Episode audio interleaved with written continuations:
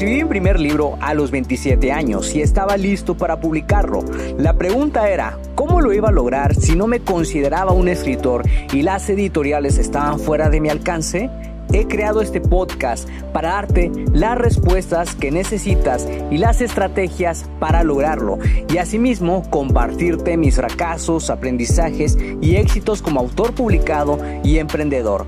Si tienes un mensaje que compartir con el mundo y quieres convertir tus conocimientos, ideas e historias en un libro que la gente lea, sígueme mientras construyo una vida de la escritura. Mi nombre es Checo Martínez y bienvenidos a Vivir de Escribir. Hola, hola, ¿cómo estás? Mi nombre es Checo Martínez y te doy la bienvenida a un nuevo episodio de Vivir de Escribir. Y en este episodio te voy a hablar de un tema muy importante que es el síndrome del impostor. Primero, quiero hacerte algunas preguntas. ¿Alguna vez has sentido que no eres el indicado para escribir el libro que quieres, como si fueras alguna clase de impostor y que todos te van a juzgar por lo que escribes? ¿Cuántas veces no te has hecho estas preguntas? Fíjate, este es uno de los pensamientos que más me detenía cuando yo quería escribir. Pensaba que la gente descubriría que yo era un fraude y que me iba a sentir muy avergonzado cuando me leyeran.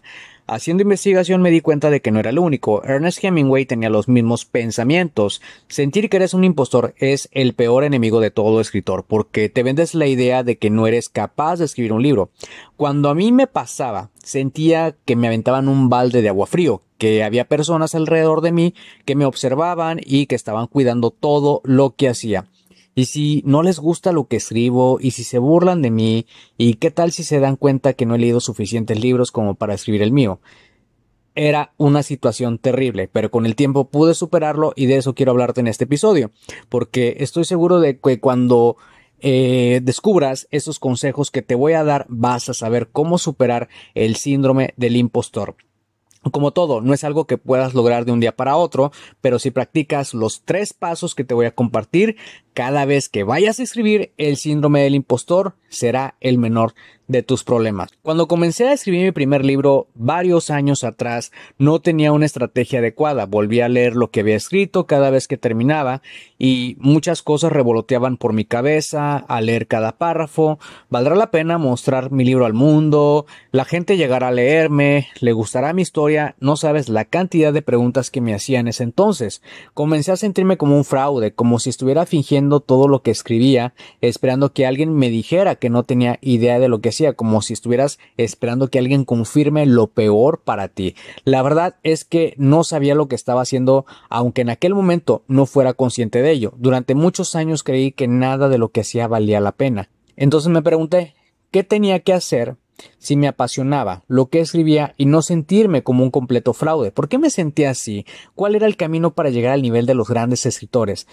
¿Soy lo suficientemente bueno para hacer esto? No tienes idea de la cantidad de preguntas que me hacían ese entonces. Durante mi época universitaria tenía un blog al que llamaba The Protectors en el que publicaba todas mis historias, esperando que nadie las leyera. La verdad no quería que nadie las leyera y ese, ese, en eso sí te voy a ser honesto, aunque después tuve una lectora, una amiga con la que duras penas compartí mi blog y ella comenzó a leerlo. Me sorprendí mucho cuando me dijo que le habían gustado las historias, pero cuando pensaba en mostrar mi trabajo a otras personas sentía que no valdría la pena. La verdad sentía un poco de vergüenza de lo que escribía porque no me consideraba capaz, creía que había algo mal conmigo. Y hay algo de lo que soy consciente, y es que desde que la escritura es una actividad vulnerable, todos los escritores nos hemos sentido avergonzados en un momento de nuestras vidas. Honestamente, esto es inevitable y, esto se le llama el síndrome del impostor. Y algunos de los pensamientos más comunes del impostor son soy un impostor, no puedo escribir, nunca voy a escribir algo tan bueno como mis escritores favoritos, no soy un escritor real, solo estoy fingiendo, mis escritos no valen la pena. Sentirte como un impostor es un cuento de nunca acabar, incluso cuando terminas de escribir un libro. Sientes que no es perfecto y que lo que escribiste no es demasiado bueno, te avergüenzas y te sientes menos. Y es normal porque la realidad sin escapatoria es que si de verdad quieres ser un escritor vas a sentir un poco de culpa y de vergüenza. Los escritores somos muy susceptibles, nos sentimos avergonzados en algún momento de la vida, es parte de nuestro trabajo diario y la peor parte es que no hay una solución rápida para ello. Pero a pesar de que no hay una solución rápida para aniquilar este síndrome del impostor, existen estrategias efectivas que puedes usar a tu favor para lidiar con este sentimiento. Y la primera de ellas es la identificación. Tienes que reconocer lo que estás sintiendo, porque cuando lo haces es como si alguien te tirara un balde de agua frío en la cabeza.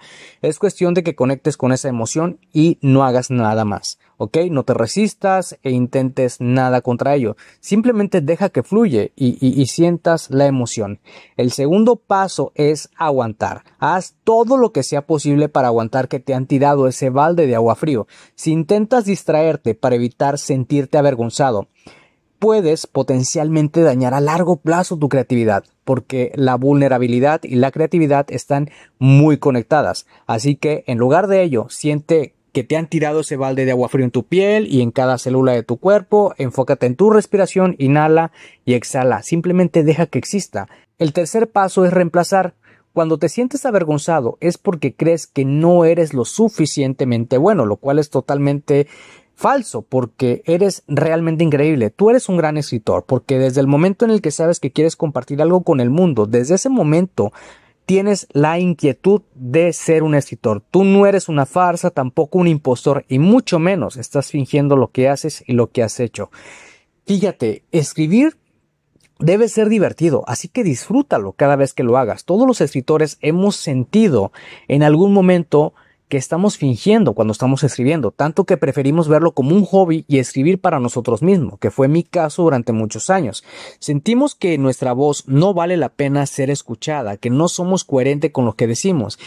Y te voy a ser sincero, esto es algo inevitable, pero sí puedes vivir con ello, superarlo y escribir de una forma u otra. Así que cuando te sientas que eres un impostor, cuando sientas que no eres la persona indicada, repite los pasos 1, 2 y 3 y ya me contarás cómo te ha ido. Si te gustó este episodio y sientes que le puede ser útil a alguien, por favor compárteselo para que así lleguemos a más personas. Gracias de nuevo por pasarte por acá y escuchar un nuevo episodio. Suscríbete al podcast Vivir de Escribir para que de esa manera recibas los nuevos episodios de escritura, publicación y marketing de libros. Recuerda que puedes descargar tu kit del escritor con las 10 herramientas imprescindibles para iniciarte en el mundo de la escritura creativa y mejorar tus habilidades como escritor. Solamente tienes que ir a publicatuprimerlibro.com diagonal kit-escritor.